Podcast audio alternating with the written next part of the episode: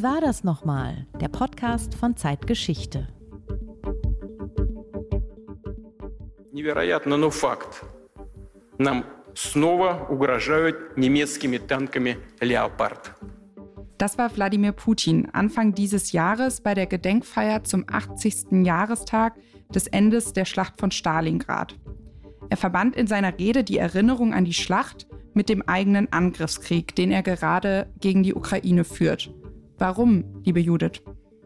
Ja, das zeigt vor allem die Wirkmächtigkeit des Mythos um die Schlacht von Stalingrad. Der hart erfochtene Sieg der Roten Armee gegen die Wehrmacht, gegen das nationalsozialistische Deutschland, war von Beginn an ein herausgehobenes erinnerungspolitisches Ereignis in der Sowjetunion, einer der zentralen Gedenktage und heute in Russland im Zeichen des Angriffskrieges gegen die Ukraine wird er noch einmal neu mit Sinn aufgeladen und zur Rechtfertigung der Aggression benutzt. Wie funktioniert das genau? Tja, vor allem indem die Ukraine, so wie Putin das ja schon seit vielen Jahren macht, als angeblich faschistisch gebrandmarkt wird, gegen das man sich wehren müsse. Das ist natürlich eine hanebüchene Anschuldigung und eine unfassbare Verdrehung der Tatsachen, wer hier Aggressor ist und wer sich verteidigen muss. Und für unsere heutige Folge ist dabei zusätzlich interessant, dass genau diese Vertauschung der Rollen des Angreifenden und desjenigen, der sich verteidigt, den Mythos um Stalingrad von Beginn an kennzeichnet, und zwar auch in Deutschland.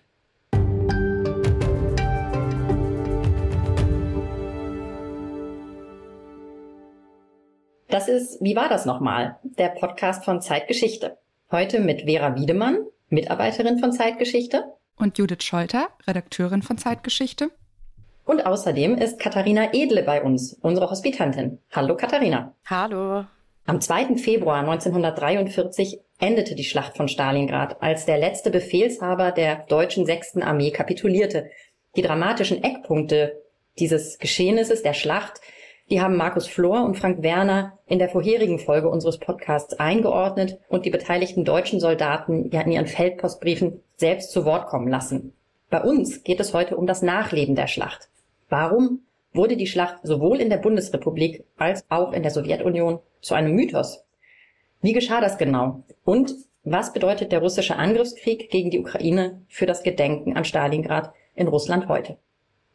Genau, es geht um die Rolle der Schlacht von Stalingrad in den Erinnerungskulturen der beteiligten Staaten, also der beiden deutschen Staaten, der Sowjetunion und schließlich in Russland. Denn wie man sich an die Schlacht erinnerte, das hatte auch immer was mit der gegenwärtigen Politik und der Gesellschaft zu tun. Und so ist es auch bis heute. Warum Stalingrad im Zeichen des Angriffskrieges gegen die Ukraine jetzt wieder in Russland aktuell ist, darüber haben wir uns mit unserem Kollegen, dem Zeit-Moskau-Korrespondenten Michael Thumann unterhalten. Und der hat gerade auch ein Buch zum Geschichtsbild Wladimir Putins veröffentlicht. Das können wir an dieser Stelle schon mal als Lesetipp empfehlen. Es heißt Revanche, wie Putin das gefährlichste Regime der Welt geschaffen hat und es ist bei CH Beck erschienen. Ja, unser zweiter Gesprächspartner ist auf eine ganz andere Art zu uns gekommen, über unsere Hospitantin Katharina. Und zwar, als wir uns in der Redaktion darüber unterhalten haben, was wir eigentlich persönlich mit Stalingrad noch verbinden. Denn, Katharina, was ist das bei dir? Ja, bei dem Thema Stalingrad muss ich natürlich sofort an meinen Onkel denken. Er ist nämlich Professor für sowjetische Geschichte an der Universität in Melbourne. Und ich war auch schon bei einigen seiner Vorträge dabei und wusste daher auch, dass er sich vor allem mit den Themen wie den Kriegsveteranen und dem großen Vaterländischen Krieg beschäftigt hat. Also auch mit den Soldaten der Roten Armee, die im Winter 1942-43 in Stalingrad gegen die Wehrmacht gekämpft haben. Ja, und das fanden wir natürlich hochinteressant. Also haben wir einen Termin und eine Uhrzeit gefunden. 9 Uhr morgens in Hamburg, 19 Uhr abends in Melbourne, zu der man eben mit Australien sprechen kann und haben Katharinas Onkel Mark Edele zu den Veteranen und zu ihrem Verhältnis zur Schlacht von Stalingrad in der Sowjetunion befragt. Das Ergebnis hören wir gleich. Los geht's jetzt aber seit längerer Zeit mal wieder mit einer Umfrage. Und die hast auch du gemacht, Katharina. Was hast du uns denn da mitgebracht? Ja, genau. Ich bin in Hamburg auf die Straßen gegangen und habe Stimmen eingefangen. Die Frage war dabei, was verbinden Sie heute noch mit der Schlacht von Stalingrad? Beziehungsweise, woran denken Sie, wenn Sie den Begriff Stalingrad hören? Spannend hierbei finde ich, wie sehr sich die Antworten in den verschiedenen Altersgruppen unterschieden haben. Gerade jüngere Menschen konnten auffällig wenig mit dem Begriff anfangen, wohingegen ältere Generationen eine ganze Menge zu erzählen hatten. Woran denkst du, wenn du das Wort Stalingrad hörst? Ich denke an Krieg, an Kälte, an tote Menschen. Ja, zum einen an eine russische Stadt äh, und natürlich an den Zweiten Weltkrieg. Äh, Kenne ich noch von den Erzählungen meines Vaters, dass dort natürlich eine, eine der größten Schlachten im Zweiten Weltkrieg stattgefunden hat und unzählige Menschen dort ums Leben gekommen sind. Und äh, das ist so für mich so die erste Erinnerung an Stalingrad. Die Schlacht von Stalingrad. Stalingrad äh, denke ich an meinen Großvater. Er ist dort geblieben. Wo er geblieben ist, wusste keiner. Er, man hat so schön gesagt, vermisst. Da denke ich an den Zweiten Weltkrieg, an die äh, unendliche Zerstörung, die dort stattgefunden hat, an den Angriffskrieg, an viele hunderttausend Opfer, russische wie deutsche. Ja, das kann man so zusammenfassend sagen. Hm? Äh, das ist jetzt nicht genau aus Stalingrad, aber meine Oma ist damals aus Kaliningrad geflohen. Punkt. An den Zweiten Weltkrieg und viele Verletzte und Tote. Stalingrad. Da hat Deutschland im Zweiten Weltkrieg verloren. Ja, Verletzte, Tote, der Zweite Weltkrieg, auch noch die ein oder andere Familienerinnerung. Mein Eindruck ist, das stimmt genau, wie du das auch gesehen hast, Katharina, dass die Erinnerung sich in der jungen und der älteren Generation etwas unterscheidet. Und dass vielleicht das zeigt, dass der Mythos Stalingrad ein bisschen verblasst oder am Verblassen ist hier in Deutschland, anders als bei Putin, den wir ja zum Einstieg gehört haben. Also die Schlacht sagt den Menschen noch was, aber die Verbindung dazu wird irgendwie schwächer. Mhm, das stimmt, aber zumindest der Name der Schlacht, anders ja als vielleicht bei anderen Schlachten, scheint vielen Menschen offensichtlich noch ein Begriff zu sein. Und auch das hat eben was mit dem Mythos um die Schlacht von Stalingrad zu tun. Diesen Mythos bekommt man ganz gut zu fassen, wenn man sich den Film Stalingrad von Josef Filsmeier ansieht. Der kam 1993 in die Kinos, pünktlich zum 50. Jahrestag der Schlacht. Vielleicht haben den einige von Ihnen, liebe Hörerinnen und Hörer, gesehen und erinnern sich. Hier aber nochmal ein Eindruck aus dem Trailer. Sie glaubten, die besten Soldaten der Welt zu sein. Ist das Ihr erster Fronteinsatz? Jeder muss mal anfangen, nicht? Sie waren durch ganz Europa marschiert. Ihr seid ausgewählt worden, weil ihr die Besten seid. Vergesst das nie. Dann kam die Schlacht, die alles veränderte.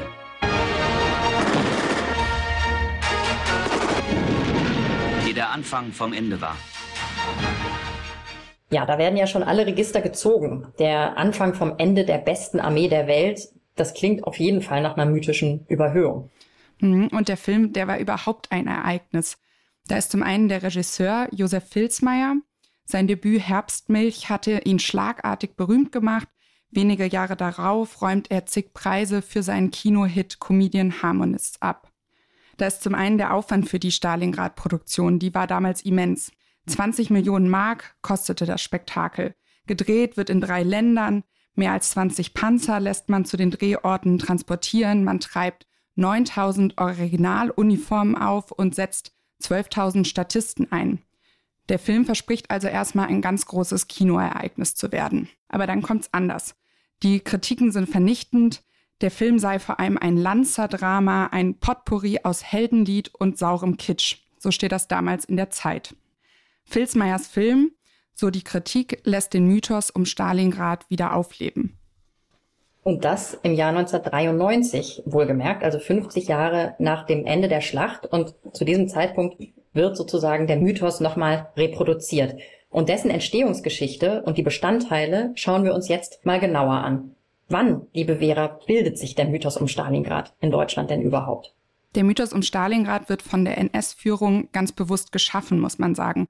Also anders als andere Mythen, die sich erst im Nachhinein um Ereignisse oder Personen ranken und die sich dann über viele Jahre verdichten. Wir befinden uns im Januar 1943. Also das muss man sich jetzt mal klar machen, das ist während in Stalingrad noch gekämpft wird. Also das würdest du sagen, da ist sozusagen so ein Anfangspunkt schon für den Mythos. Ja, ganz genau, nämlich zu dem Zeitpunkt, als die Niederlage der 6. Armee nicht mehr abgewendet werden kann. Noch wenige Wochen vorher, also am 8. November 1942 genau, hatte Hitler in einer Rede im Münchner Löwenbräu-Keller Lautstark behauptet, Stalingrad sei bis auf ein paar ganz kleine Plätzchen von der Wehrmacht eingenommen. Und auch die gleichgeschaltete Presse hatte seit dem deutschen Angriff auf Stalingrad nur noch Erfolgsmeldungen verbreitet. Ab Mitte November, also nach dem Beginn der sowjetischen Gegenoffensive und der Einkesselung der 6. Armee, hält sich die Propaganda jedoch dann auffallend zurück. Kein Wort verliert zum Beispiel der vom Oberkommando der Wehrmacht veröffentlichte Bericht darüber. Anfang des Jahres 1943 dringen dann aber immer mehr Informationen über die desolate Lage der 6. Armee auch nach Deutschland durch. Ja, und wie reagiert dann die Propaganda, als das der Fall ist? Also am 16. Januar wird im öffentlichen Wehrmachtsbericht dann erstmals angedeutet, wie es um die 6. Armee wirklich steht. Die Truppen befänden sich seit Wochen in einem, Zitat, heldenhaften Abwehrkampf gegen den von allen Seiten angreifenden Feind. Da kann man zwischen den Zeilen vielleicht schon ganz gut lesen, wie die tatsächliche Lage war. Naja, und es fällt ja an der Stelle dann schon auf, dass die deutschen Soldaten hier zu Verteidigern gemacht werden und die sowjetischen zu Angreifern. Also das, worauf wir am Anfang schon hingewiesen haben, weil es ja tatsächlich genau andersrum ist. Ist dieser Rollentausch sowas wie der Kern des deutschen Mythos? Ja, das kann man so sagen. Denn nur wenn die deutschen Soldaten die Stadt angeblich rechtmäßig verteidigen, kann ihre Niederlage im Sinne der Propaganda dann umgedeutet werden. Und tatsächlich hält dann Hermann Göring wenige Tage später, und zwar am Jahrestag der sogenannten Machtergreifung am 30. Januar 1943, eine Rede, die man rückblickend als Geburtsstunde des Mythos betrachten kann und die dann auch für Jahrzehnte die Erinnerung an Stalingrad in Deutschland prägen wird. Was sagt er denn? Er dichtet darin ein Szenario vom Untergang der 6. Armee zusammen. Also die deutsche Armee sei das Opfer, die militärische Niederlage sei eine Märtyrergeschichte. Er verklärt den Angriff zu einem schicksalshaften, eben zu einem mythischen Ereignis. Also er spricht zum Beispiel von einem gewaltigen Heldenlied und von einem Kampf bis zum letzten. Und dafür, um das nochmal zu unterfüttern, greift er auch auf alte germanische Sagen und auf die griechische antike Geschichte zurück. Denn in dieser Rede, sie wird oft auch Thermopylenrede oder Leonidas-Rede genannt, er vergleicht sie mit den 300 Spartanern, die 480 vor Christus bei den Thermopylen gegen das Persische Reich und seinen Großkönig Xerxes gekämpft haben. Die Spartaner sind dabei allesamt umgekommen, haben aber ihren Bundesgenossen das Leben gerettet. Also der Tod von Hunderttausenden Soldaten wird hier sozusagen verherrlicht und zu einer Heldensage gemacht. Dabei muss man sich dann auch noch klar machen, dass die Soldaten in Stalingrad selbst diese Rede hörten. Die wurde im Radio übertragen. Aber das war eine Rede, die sozusagen ihren Tod voraussagte, ne? Oder ja, kann man sogar sagen, einforderte. Ja, ich würde auch sagen, das setzt dann auch erstmal den Ton und wir können uns jetzt einmal anhören, wie es klingt, als ein Sprecher im Großdeutschen Rundfunk am 3. Februar 1943, also einen Tag nach der Kapitulation, den Wehrmachtsbericht verliest. Der Kampf um Stalingrad ist zu Ende. Ihrem Fahneneid getreu ist die 6. Armee unter der vorbildlichen Führung des Generalfeldmarschalls Paulus der Übermacht des Feindes und der Ungunst der Verhältnisse erlegen. Ihr Schicksal wird von einer Flak-Division der deutschen Luftwaffe, zwei rumänischen Divisionen und einem kroatischen Regiment geteilt, die in treuer Waffenbrüderschaft mit den Kameraden des deutschen Heeres ihre Pflicht bis zum Äußersten getan haben. Unter der Hakenkreuzflagge, die auf der höchsten Ruine von Stalingrad weithin sichtbar gehisst wurde, vollzog sich der letzte Kampf. Generale, Offiziere, Unteroffiziere und Mannschaften fochten Schulter an Schulter bis zur letzten Patrone. Das Opfer der Armee war nicht umsonst. Sie starben, damit Deutschland lebe. Auch hier wird diese Opfererzählung also nochmal verbreitet. Sie starben, damit Deutschland lebe. Dieser Satz steht am Tag drauf, am 4. Februar 1943, dann auch auf der Titelseite des Völkischen Beobachters der Wochenzeitung der NSDAP. Und das ist eben in Reinform, könnte man sagen, der von den Nationalsozialisten gestrickte erste und wichtigste Strang des Mythos. Die Soldaten hätten sich für Deutschland geopfert, seien den Heldentod gestorben. Die Katastrophe wurde mit Sinn aufbeladen. Ja, und auch dieses bis zur letzten Patrone kämpfen, was in diesem Bericht des Sprechers da nochmal hervorgehoben wurde, das äh, knüpft ja an die Rede von Göring an, die du eben zitiert hast. Also die Spartaner, die hier als Vergleichsfolie sozusagen rangezogen werden die auch bis zum letzten Mann gekämpft haben. Also auch das ist dieser, diese mythische Aufladung. Und genau dieses Heldenlied, das sogenannte, und der um Stalingrad gestrickte Opfermythos, der wirkt eben lange über das Kriegsende und auch über das Ende des Nationalsozialismus hinaus. Warum eigentlich? Ja, die Erzählung von Stalingrad geht dann in der Nachkriegsgesellschaft in einen anderen Mythos, in einen anderen Opfermythos über. Opfer sind dann weiterhin die Stalingrad-Kämpfer, nun aber sind sie nicht nur der Roten Armee zum Opfer gefallen, sondern vor allem dem Verrat durch die NS-Führung. Das ist überhaupt eine Sicht, die in Westdeutschland dann bis in die 1960er Jahre dominiert. Die Nazis hätten die Deutschen zum Beispiel in Stalingrad verraten. Konstruiert und in zahlreichen Schriften dann auch verbreitet wurde dieses Narrativ vor allem auch, also dieses Narrativ von der verratenen Armee nach 1945, vor allem durch die ehemaligen Wehrmachtsgenerale, die in ihren Memoiren und auch in Romanen zu dem Thema diese Darstellung veröffentlichten und sich selbst damit auch ins rechte Licht rückten oder eben auch von der eigenen Schuld ablenken wollten. Getragen und gepflegt wird diese Deutung von der verratenen Armee aber auch durch die Kriegsveteranenverbände, etwa durch den 1958 gegründeten Bund deutscher Stalingrad-Kämpfer. Dieser Verband, der hat dann in regelmäßigen Gedenkveranstaltungen an die gefallenen Wehrmachtsangehörigen erinnert. Und dass sich dieses Bild, dieser Mythos durchsetzt, das nennt der Zeithistoriker Johannes Hürter eine Entlastungsstrategie und er nennt das überspitzt in unserem aktuellen Zeitgeschichteheft den letzten Sieg der Wehrmacht. Denn die Schuld an der Niederlage und an den verübten Verbrechen schreiben die Generale allein Adolf Hitler zu. Sich selbst entlasten sie eben. Die Wehrmacht nämlich, so das Bild, was sich durchsetzt, sei anständig geblieben. Und dieser Mythos von der anständigen Wehrmacht, von der sauberen Wehrmacht, der hält sich bis in die 90er Jahre und zu dessen Auflösung kommen wir später noch. Ja, und interessant ist, ich muss da gerade an diese Lanzerhefte denken, an die vielleicht auch der eine oder andere von Ihnen, liebe Hörerinnen und Hörer, sich noch erinnert. Denn auch die haben ja lange, lange Zeit dieses Bild von der sauberen, der sogenannten sauberen Wehrmacht verbreitet. Die Hefte gab es seit 1957 ich glaube, damals kosten die 60 Pfennig, hattest du rausgefunden, Vera. Und darin wird der Wehrmachtssoldat als pflichtbewusster eben Lanzer gekennzeichnet, der Abenteuer und Romanzen auch erlebt an der Ostfront. Was da sonst noch passiert ist, die Verbrechen, die Opfer des Vernichtungskrieges, das äh, lassen diese Hefte außen vor, die kommen da nicht vor. Und die Reihe wurde erst 2013 eingestellt, also vor zehn Jahren. Und auch das erst, nachdem das Simon Wiesenthal Center das Verbot öffentlich gefordert hatte. Ja, hier zeigt sich ja dann auch nochmal die Langlebigkeit des Mythos und auch der Grund für die Durchsetzungskraft des Mythos. Denn weder in der Bundesrepublik noch in der DDR bedeutet das Kriegsende ja eine Stunde Null. Es kommt eben nicht zum Bruch mit den mittleren Funktionseliten. Und mit den Nürnberger Prozessen war dann für viele in Deutschland die Schuldfrage auch erstmal geklärt. Das Dritte Reich wurde in der westdeutschen Öffentlichkeit weitgehend zum Tabu. Man wollte sich eben nicht damit befassen, wie das passieren konnte und konzentrierte sich auf andere Themen, zum Beispiel auf die Rückkehr der Kriegsgefangenen und auf den chaotischen, von Zerstörung und auch von Mangel geprägten Alltag der Nachkriegszeit in Deutschland. Zugespitzt kann man vielleicht sagen, in einer Gemeinschaft von Opfern, so ein Begriff, den der Historiker Erik Franzen prägte, ließ es sich unter den Umständen bequemer leben. Da sind wir in den 50er Jahren, wenn du jetzt auch von der Mangelgesellschaft sprichst.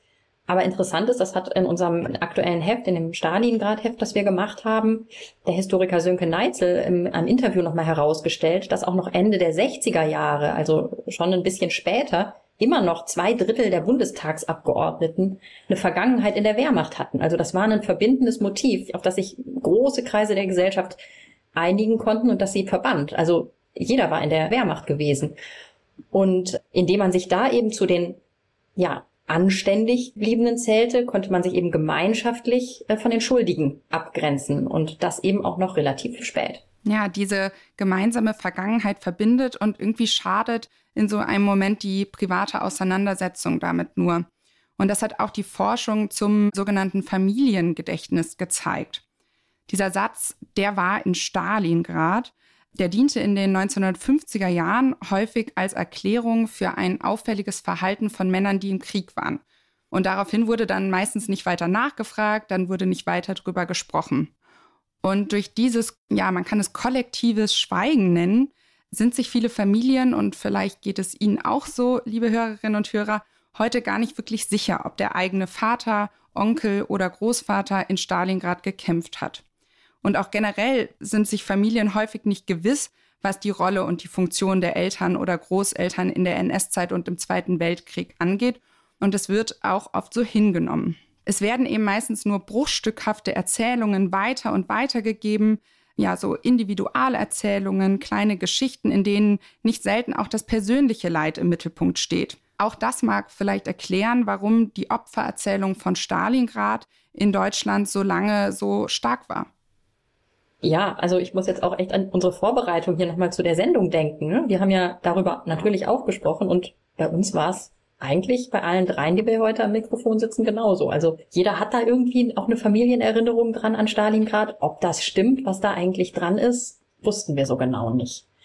Also lasst uns das bisher Gehörte einmal kurz zusammenfassen. In der Adenauer Zeit und ja, bis Ende der 60er Jahre, dann darüber hinaus, bleibt die Erinnerung an Stalingrad in der Bundesrepublik eine Geschichte, des Opfergangs, des sogenannten Opfergangs einer Armee, die von Hitler verraten wurde. Und geschaffen wurde dieser zweite Mythos um Stalingrad vor allem auch von den Generalen, von ehemaligen Generalen, die ein großes Interesse daran hatten, auch von ihrer eigenen Verantwortung abzulenken. Und sie treffen damit gewissermaßen einen Nerv in der deutschen Nachkriegsgesellschaft. Wie geht es mit dem Mythos denn dann weiter? Ja, wie so vieles unterliegt auch der Mythos ja, ein wenig dem Zeitgeist in der Zeit, als Willy Brandt dann 1969 Bundeskanzler wird, mit dem Leitsatz ja auch mehr Demokratie wagen, in dieser Aufbruchszeit verliert der Mythos um Stalingrad in der Bundesrepublik zunehmend an Farbe. Das öffentliche Interesse daran geht zurück und auch die Bemühungen der Kriegsveteranen, von denen wir ja eben schon mal gehört hatten, von diesen Gedenkveranstaltungen, das Gedenken lebendig zu halten, auch die gehen zurück. Denn ja, rund 25 Jahre später verblassen irgendwie die Erinnerungen an die traumatischen Erlebnisse. Das könnte so ein Grund dafür gewesen sein. Ein wirkliches Revival, wenn man das so nennen will, erhält die öffentliche Auseinandersetzung mit Stalingrad dann erst Mitte der 1990er Jahre, also im wiedervereinigten Deutschland. Ganz kurz, bevor wir darüber sprechen, sollten wir einmal auch auf die DDR gucken, also auf den, den zweiten deutschen Staat, der nach 1945 gegründet wird, äh, nach dem Kriegsende. Von Beginn an wird ja die Schlacht in Ost und West unterschiedlich bewertet und auch politisch instrumentalisiert und gedeutet. Wie sieht das in der DDR aus? Ja, es gibt Unterschiede, aber es gibt auch eine Gemeinsamkeit. Denn auch in der DDR wird der Grundstein für die Stalingrad-Deutung bereits 1943 gelegt. Und auch hier nehmen die Generale und Offiziere der Wehrmacht als Akteure im Mythos eine wichtige Rolle ein.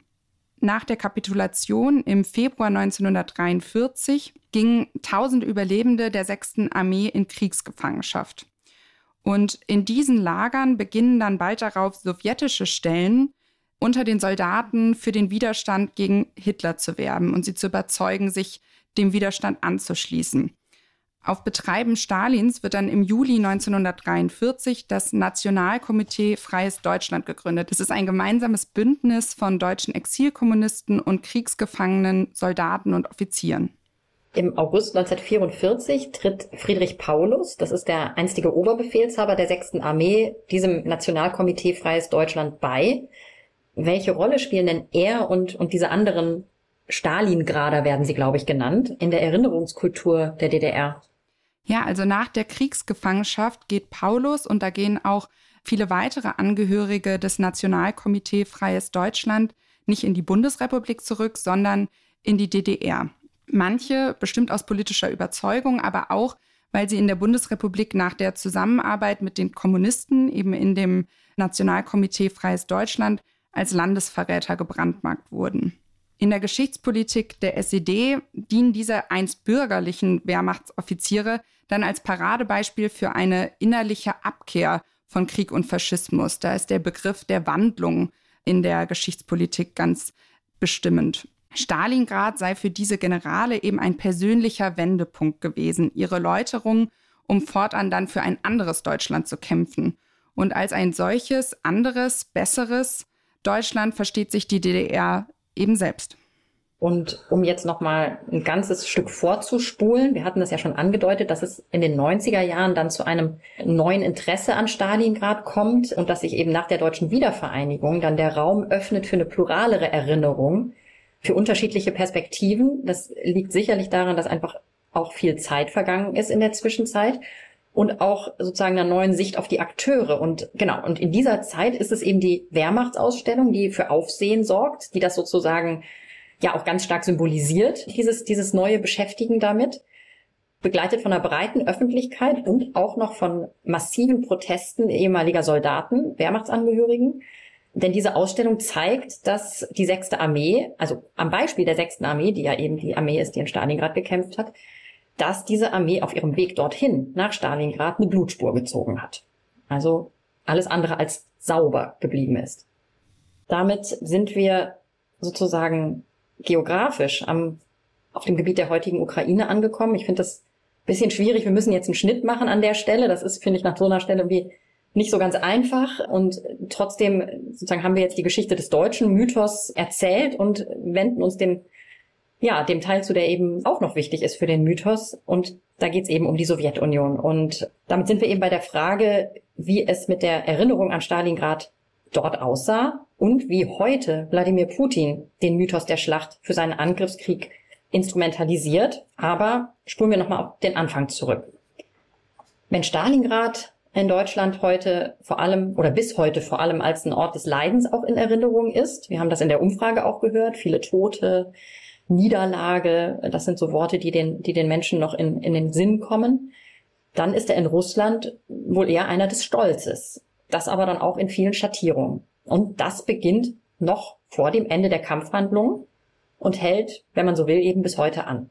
Die Pravda prophezeit am 28. Januar 1943, dass, jetzt Zitat, in den Chroniken des großen Vaterländischen Krieges und der Menschheitsgeschichte auf ewig die Erinnerung an das Heldenepos Stalingrad bleiben wird.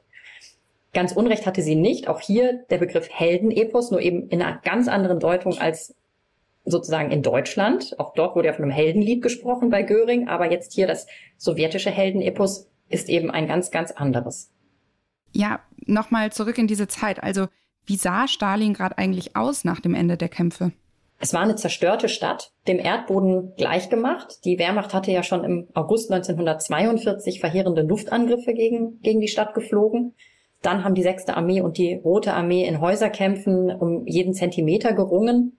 Also Stalingrad war im Februar 43 dann wirklich eine Trümmerwüste, zu 85 Prozent zerstört.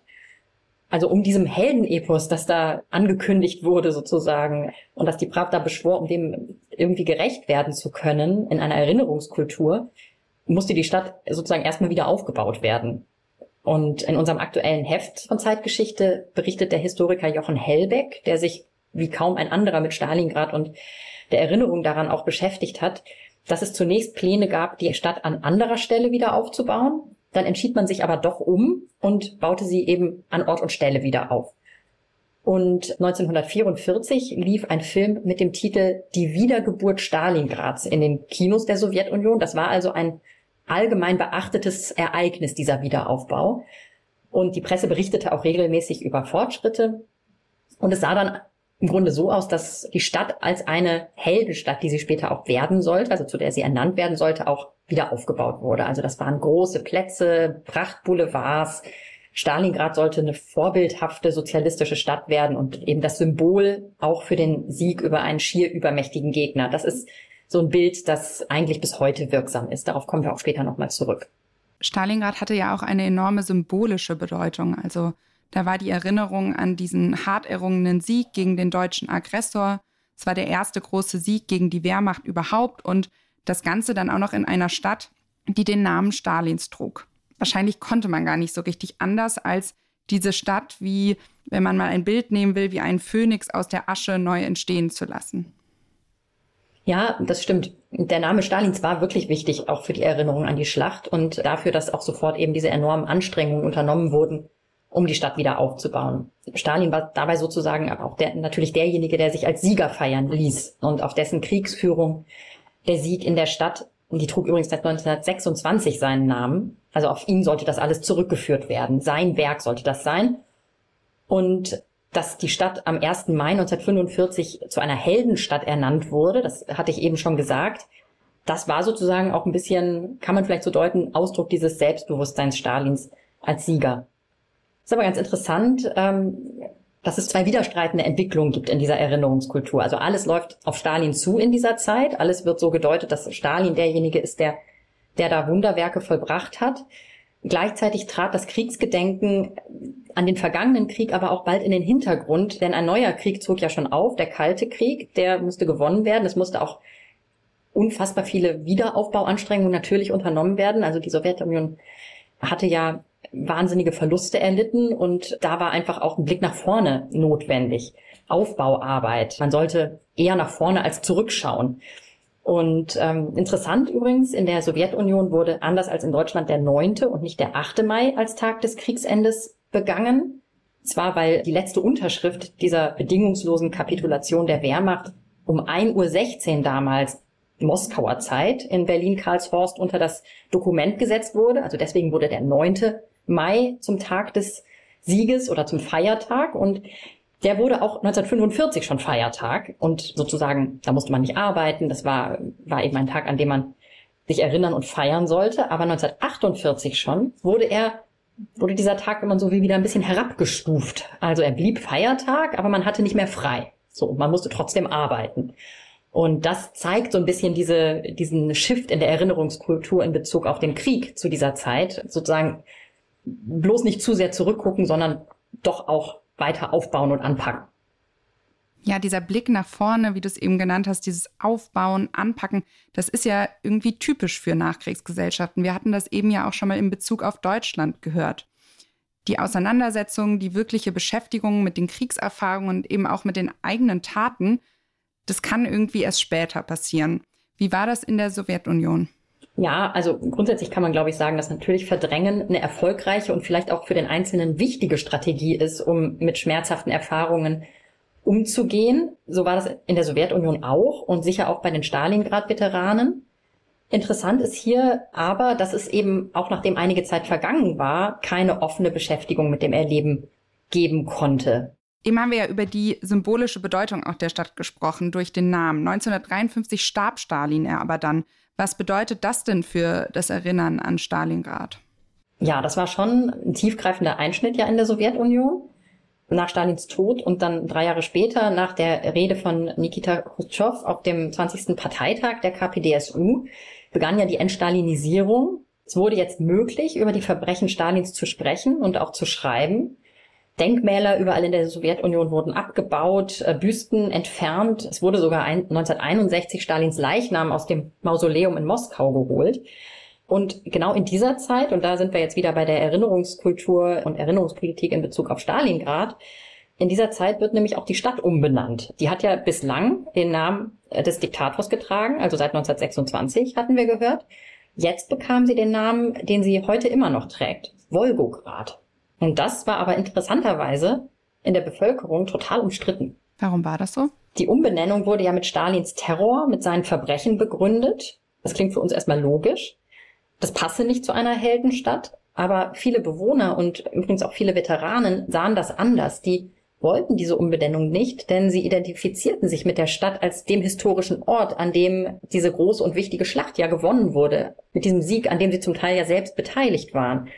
Und zum Zeitpunkt dieses Ereignisses hieß die Stadt eben Stalingrad. Das heißt, für sie war der Name mit ihrer eigenen Identität verbunden.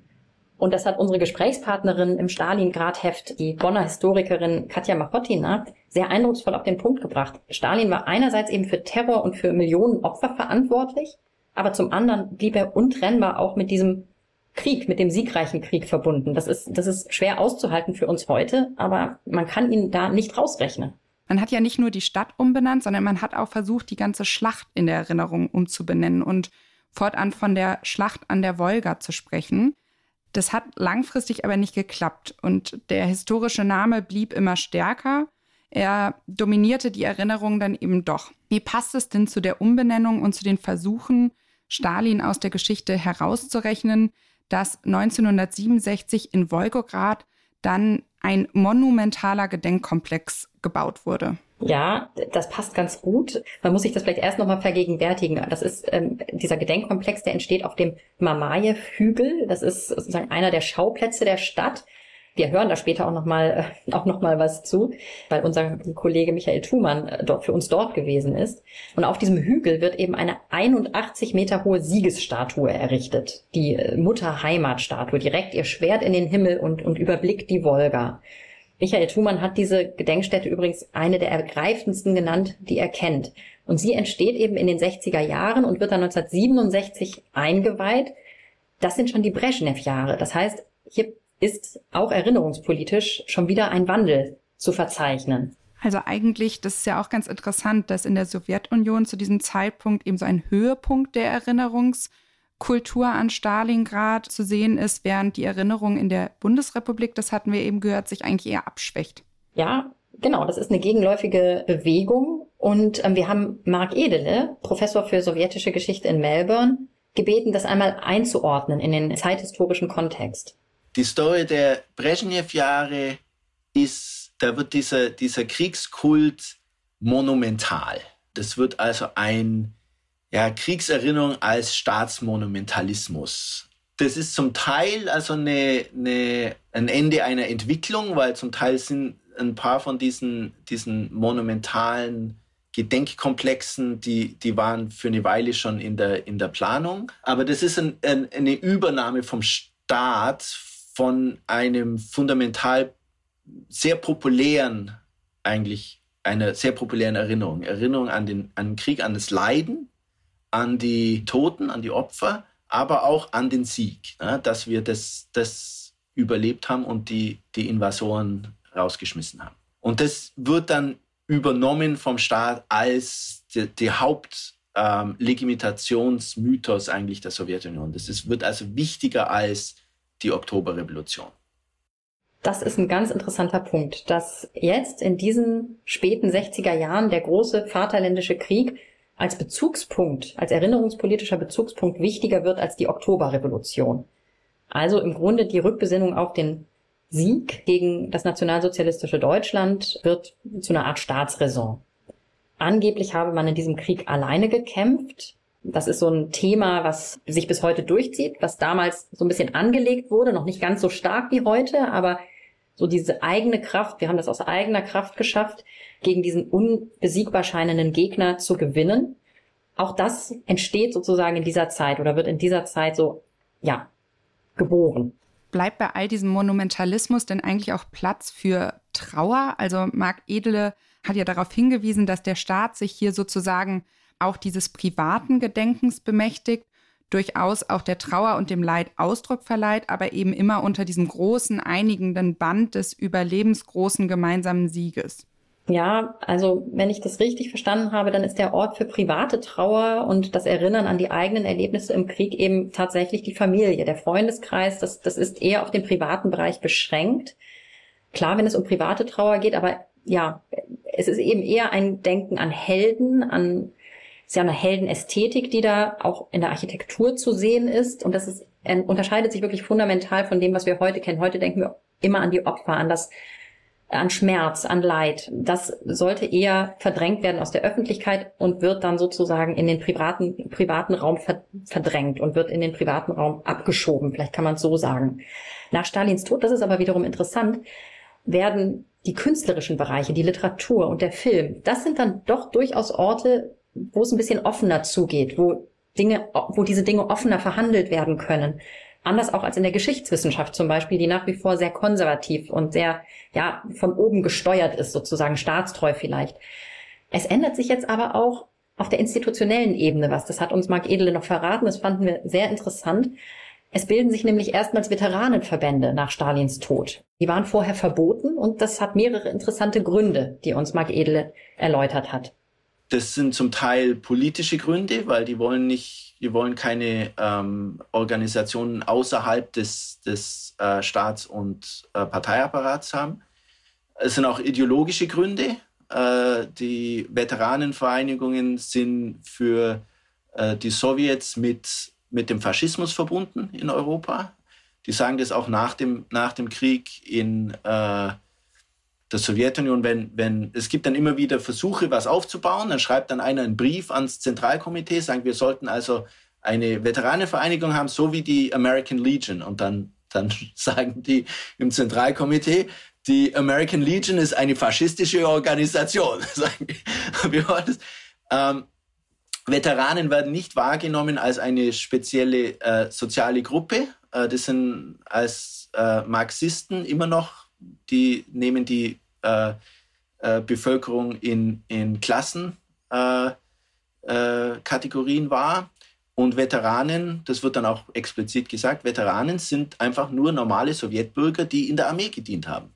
Warum sollen die andere äh, Privilegien haben als andere Sowjetbürger, die irgendwo anders gedient haben? Ne? Jeder hat ja äh, am, am, Krieg irgendwie teilgenommen, in der Fabrik oder im, in der Kolchose oder in der Armee.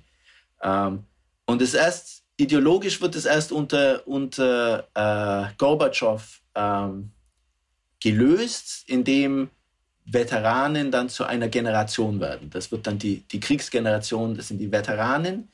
Äh, und da gibt es dann eben zwei, zwei ähm, Kategorien, Teilnehmer des Krieges, das sind die Veteranen in unserem Sinne, ne, Militärveteranen, und dann die anderen Veteranen, das sind äh, eben ältere Leute, die in der Fabrik, die eben Zivilisten waren unter, im, im Krieg. Aber das ist erst in den, in den 80ern, als dann eine, dass, dass die eine ideologische Formulierung finden, indem man das, äh, in, unter der das akzeptabel ist, dass Veteranen als eine Gruppe existieren. Ja, es dauert also sehr lange, bis diese Gruppe anerkannt wird und bis es ja auch möglich ist, sie einzugliedern ins System. Und das ist es ja heute wenn man so will, waren also ausgerechnet die Veteranen, die den Sieg im großen Vaterländischen Krieg erkämpft haben, lange Zeit ideologisch suspekt. Das finde ich schon ganz interessant.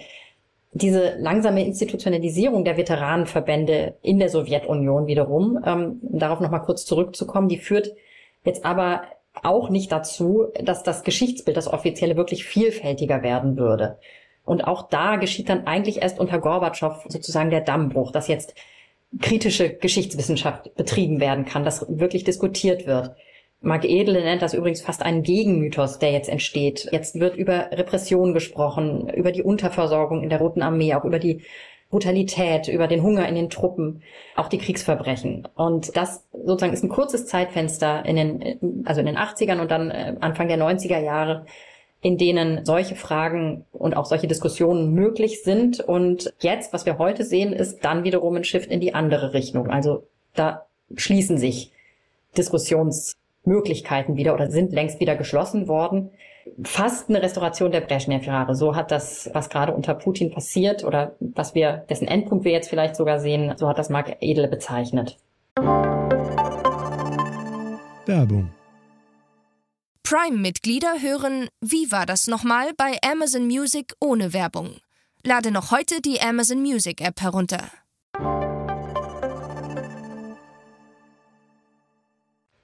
Ja, ich finde, das leuchtet ein, denn seit der Brezhnev-Zeit wird ja auch der Tag des Sieges, also der 9. Mai, immer stärker zelebriert. Und wenn man so will, ist das zwar einerseits ein rückwärtsgewandter Blick, der über ein Ereignis in der Vergangenheit dann Identifikation stiftet, aber der ist ja irgendwie auch erstaunlich belastbar in der Gegenwart. Denn auch nach dem Zusammenbruch der Sowjetunion, als ja dann das ideologische Gerüst des Kommunismus gewissermaßen wegbrach, bleibt dieser Sieg gegen das nationalsozialistische Deutschland bestehen. Das ist irgendwie wie so ein Fun für die Zukunft. Genau, das zieht sich eben wirklich seit der Zeit durch und ähm, das ist auch heute noch das, auf das sich alle Jetzt sprechen wir natürlich von Russland, also auf das man sich einigen kann, geschichtspolitisch. Und das war auch in den 90er Jahren so. Boris Jelzin hielt an dem 9. Mai als Feiertag fest und das tut eben auch Wladimir Putin aus, aus guten Gründen offensichtlich in seiner Sicht. Und es wird eben auch verstärkt wiederum. Ne? Und das hat man im vergangenen Jahr natürlich gesehen. Das war nach dem Einmarsch äh, in die Ukraine, wie da der 9. Mai wirklich zu einer bombastischen Militärparade wurde. Und die gezeigt hat, wie Putin ständig, das sagt Michael Thumann, unser Kollege, mit dem wir gleich auch noch sprechen werden, dass Putin eben ständig die Gegenwart mit der Vergangenheit verbindet. Und uns interessiert jetzt natürlich die Frage, wie sich der russische Krieg gegen die Ukraine an das Gedenken an die Schlacht von Stalingrad ausgewirkt hat. Vor wenigen Wochen, am 2. Februar, hat sich ja die Kapitulation eben zum 80. Mal gejährt, ein großer Tag, in dem man eben auch groß begehen konnte. Das ist passiert. Vielleicht erinnert Sie sich daran, liebe Hörerinnen und Hörer. Die ganze Stadt war auf diesen Tag vorbereitet worden. Sie war geschmückt worden, unter anderem mit diesen orange-schwarzen gestreiften Georgsbändern. Das ist eben ja ursprünglich mal ein Zarensymbol gewesen, seit der Annexion der Krim aber auch eine, ein Symbol für die, für die Expansion unter Putin. Und in diesem Jahr wurde, wie auch schon in der Vergangenheit das mal geschehen ist, aber in diesem Jahr wurde auch Wolgograd wieder umbenannt aus Anlass dieses Jahrestages in Stalingrad. Da wurden also tatsächlich auch Ortsschilder ausgetauscht. Und man hat am Morgen des Gedenktages Büsten enthüllt, darunter die von Zhukov, das ist Stalins Feldherr gewesen, und aber auch von Stalin selbst. Und das ist natürlich krass. Das zeigt, dass das ehemalige Stalin-Tabu in Russland weiter erodiert und dass Putin ihn Stück für Stück rehabilitiert, um seine Methoden für einen Sieg im Krieg auch zu rehabilitieren. Putin selbst ist dann am Nachmittag vor Veteranen aufgetreten und hat diese Rede gehalten Невероятно, но факт. Нам снова угрожают немецкими танками «Леопард». Ja, wir hatten sie zum Einstieg in diese Folge schon gehört. Jetzt nochmal dieser kurze Einspieler, der deutlich macht, wie Putin mit Geschichte Politik macht. Er nimmt direkt auf den Zweiten Weltkrieg Bezug, auf den deutschen Vernichtungskrieg, der zu einem großen Teil ja auch auf ukrainischem Boden stattfand wieder würden nun deutsche Panzer rollen. Er nutzt diesen Bezug, um zu über, zur Ukraine überzuleiten, die ja angeblich faschistisch sei. Diese Lüge benutzt Putin seit vielen Jahren, um die angebliche Befreiung russischer Bürger im Osten des Landes aus den Händen dieser angeblichen Faschisten zu rechtfertigen. Wir haben jetzt mit dem Zeit-Moskau-Korrespondenten Michael Thumann gesprochen und ihn gefragt, wie er die Putin-Rede an diesem Tag einordnet. Putin hat eine nicht besonders lange Rede gehalten, ähm, aber auch in der Kürze hatte sie es in sich. Er benutzte die Schlacht natürlich, um den ukrainischen, um den Angriffskrieg auf die Ukraine zu rechtfertigen und hatte drei Botschaften transportiert. Die erste, wie im Zweiten Weltkrieg, wie vor Stalingrad, äh, sei Russland heute im Kampf um seine Existenz. Dann nahm er auf die Panzerlieferungen für die Ukraine äh, Bezug und sagte, wieder rollen deutsche Leopard-Panzer gegen Russland auf ukrainischem Boden. Dabei ist natürlich äh, völlig falsch wiedergegeben. Äh, die deutschen Panzer im Zweiten Weltkrieg hießen nicht Leopard, die hatten andere Namen. Ähm, aber er sprach halt eben von einem Wieder und darauf kam es ihn sehr an, weil er dann in einem weiteren Teil sagte, und wieder stehe Russland ganz allein. Und dann zählte er verschiedene europäische Völker auf, die mitgekämpft hätten mit den Deutschen und tat so, als sei die Sowjetunion im Kampf in Stalingrad und überhaupt im großen Vaterländischen Krieg im Kampf gewesen gegen eigentlich fast ganz Europa. Und das ist Putins Masche. Ähm, er will damit den Bogen zu heute schlagen, wo Russland auch allein steht und unterschlug natürlich vollkommen, äh, dass Stalin in der Anti-Hitler-Koalition mit den USA und mit Großbritannien verbündet war, dann später eben auch als es wieder befreit wurde mit Frankreich.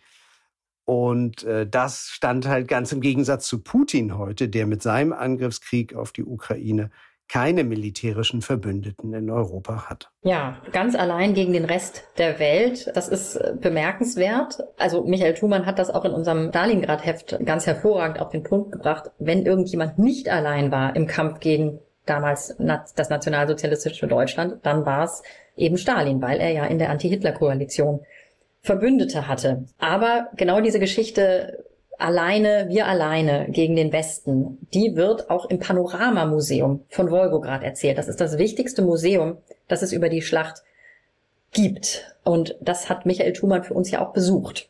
Warum heißt das eigentlich Panoramamuseum? Ja, das habe ich mich auch gefragt. Äh, das ist ja erstmal ein erstaunlicher Name für ein Schlachtenmuseum. Das kann Michael Thumann besser erklären als ich. Der war nämlich dort.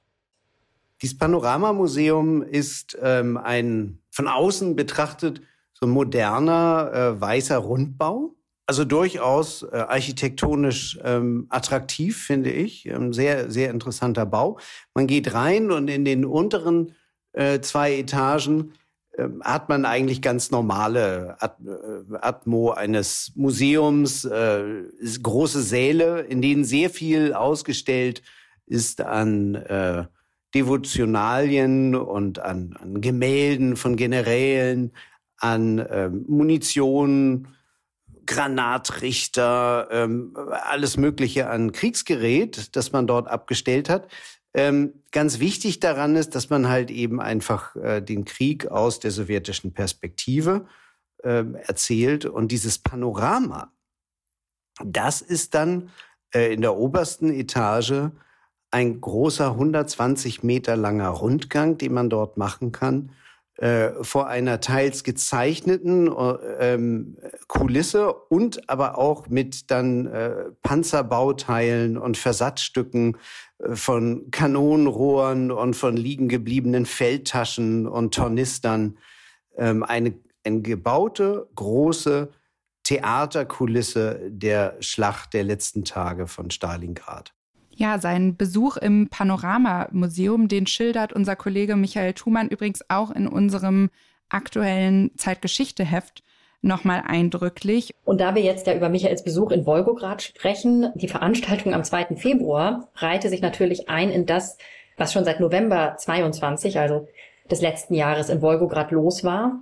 Da wurde zum Jahrestag des Beginns der sowjetischen Offensive am 19. November 42 der Beginn der Rückeroberung als Reenactment äh, nachgespielt und Michael hat damals versucht für uns als Journalist dieses Reenactment zu beobachten. Das durfte er aber nicht. Er hat nämlich keine Akkreditierung bekommen, weil er ein, ein deutscher Journalist war. Das war tatsächlich auch die Begründung.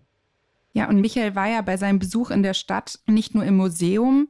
Wie hat er Wolgograd denn sonst erlebt? Ja, das finde ich eine total wichtige Frage. Das habe ich mich nämlich auch gefragt. Ich finde, wenn man so all das zusammenfasst, was wir jetzt gehört haben, also Panoramamuseum, ähm, riesiges Schlachtengemälde, das die Stadt irgendwie prägt, diese Gedenkstätte, die ja auch monumental ist, die breiten Alleen, also die Stadt, wie sie wieder aufgebaut worden ist, dann hat man ja so ein bisschen den Eindruck, die Stadt ist eigentlich ein Museum ihrer selbst. Und da gibt's außer der Erinnerung an diese Stadt gar nicht so viel.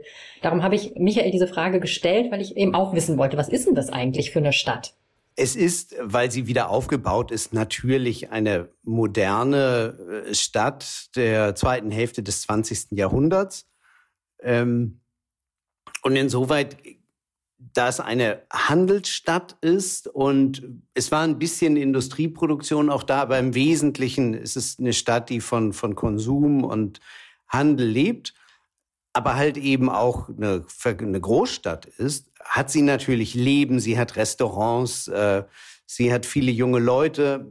Wenn man allerdings auf die jungen Leute schaut, das fiel mir jetzt auf bei meinem Besuch, ähm, sie hat vor allem äh, viele äh, junge Frauen, aber sehr wenig junge Männer. Und das liegt halt eben auch daran, dass in Wolgograd, gerade in Wolgograd, sich viele Männer freiwillig, aber auch viele Männer mobilisiert und rekrutiert worden und jetzt im Donbass kämpfen in der Ukraine. Und das äh, sieht man, sieht man der Stadt gewissermaßen an. Also eine Stadt fast ohne junge Männer, das fand ich schon sehr eindrücklich, gerade vor dem Hintergrund dessen, was sich in dieser Stadt vor 80 Jahren abgespielt hat. Konnte Michael denn irgendwas dazu sagen, warum sich ausgerechnet in Wolgograd so viele Männer freiwillig gemeldet haben? Hat das was mit dem historischen Erbe der Stadt zu tun? Er hat das bejaht. Er hat sich mit Menschen unterhalten, auch mit, mit Müttern, deren Söhne sich gemeldet haben und die damit einverstanden waren, die das ganz in Ordnung fanden. Gerade weil ihre Stadt ein so schweres Erbe habe, seien sie nicht die Letzten, wenn es um die Verteidigung des Vaterlandes geht. Diese Mütter waren also ganz offensichtlich Befürworterinnen von Putins Krieg das sind übrigens Michaels Worte, also das ist Michaels Interpretation. Und wir haben ihn auch gebeten, die Entwicklung und die Bedeutung des Gedenkens an den Zweiten Weltkrieg insgesamt für Putin noch einmal zusammenzufassen und mit seinem Überfall auf die Ukraine äh, zusammenzubringen. Unter Putin hat es im Grunde genommen eine äh, Neujustierung äh, dieses ganzen Kriegsgedenken gegeben und äh, zwar nicht als eine, die, die im Grunde genommen innehalten lässt und ähm, an die Opfer denken lässt, so wie das in den 90er Jahren tatsächlich im Ansatz, muss ich sagen. Ja, es ist einfach ein unvollendetes Werk gewesen. Und äh, was es äh, schon immer gab, das ist eine Überlieferung aus der Sowjetunion, das war sozusagen die äh, Darstellung des Krieges als Heldengeschichte.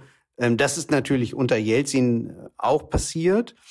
Ähm, und dazu kommt jetzt noch ein, ein, ein weiteres Element und das ist halt eben dieses, wir können es nochmal auf Russisch Mojem Pavtarit. Das können wir nochmal wiederholen. Und darin ausgedrückt liegt dann halt eben so dieses Selbstverständnis der stärksten Armee in Europa, ähm, äh, der den USA gleichbürtigen Nuklearmacht, ebenbürtigen Nuklearmacht, ähm, die in der Lage ist, den Erdball auszulöschen, wenn der Präsident das nur will und so weiter und so fort. Ähm, und das ist dann natürlich eine, eine, eine Drohung, die unglaubliche letzte apokalyptische Drohung, ähm, die immer da ist und äh, die ja regelmäßig auch von der russischen Führung wiederholt wird.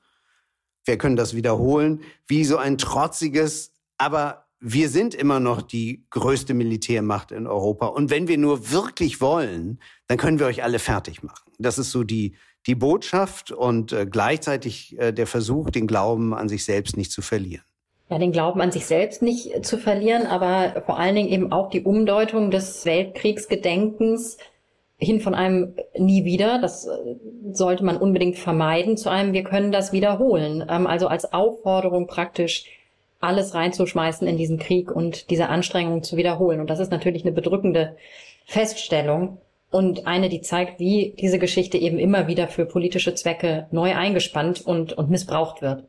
Ja, und ganz offensichtlich verfängt sich eben auch die Geschichtserzählung Putins. Michael Thumann nennt ihn einen Geschichtsvollzieher in seinem Buch Revanche. Und das ist natürlich ein ganz grandioses Wortspiel für jemanden, der sich die Geschichte selbst schreibt, der die eigenen Geschichtslegenden schafft und eben auch den Stalingrad-Mythos für sich nutzbar macht. Ja, du sagst es. Denn in diesem Mythos da geht es ja um den Sieg gegen einen übermächtigen Feind, den Faschismus, dem man ja angeblich ganz alleine gegenübersteht. Diese Bestandteile des Mythos greift er auf und strickt sich daraus eben seine eigene Erzählung.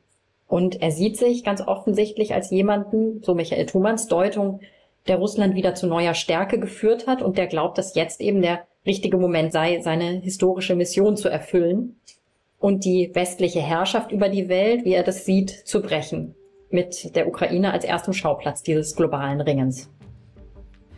In die Verästelung des Mythos Stalingrads haben wir Sie, liebe Hörerinnen und Hörer, heute mitgenommen. Beim nächsten Mal wird es an dieser Stelle um die Geschichte des Nahostkonflikts gehen.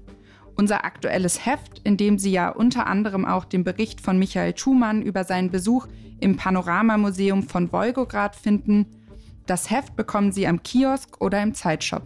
Wir sollten noch darauf hinweisen, dass man, wenn Sie das möchten, liebe Hörerinnen und Hörer, dass Sie vielleicht der Aufzeichnung unseres Podcasts auch mal live folgen könnten. Es ist nämlich wieder Festivalzeit. Das Zeit Online Podcast Festival findet am 30. April 2023 in Berlin statt, ab 10 Uhr. Und Sie bekommen Tickets über www.zeit.de-festival. Wäre toll, wenn Sie dabei wären. Ansonsten erreichen Sie uns unter, wie gewohnt, unter zeitgeschichte.zeit.de. Bis zum nächsten Mal. Vielen Dank fürs Zuhören. Tschüss. Ciao.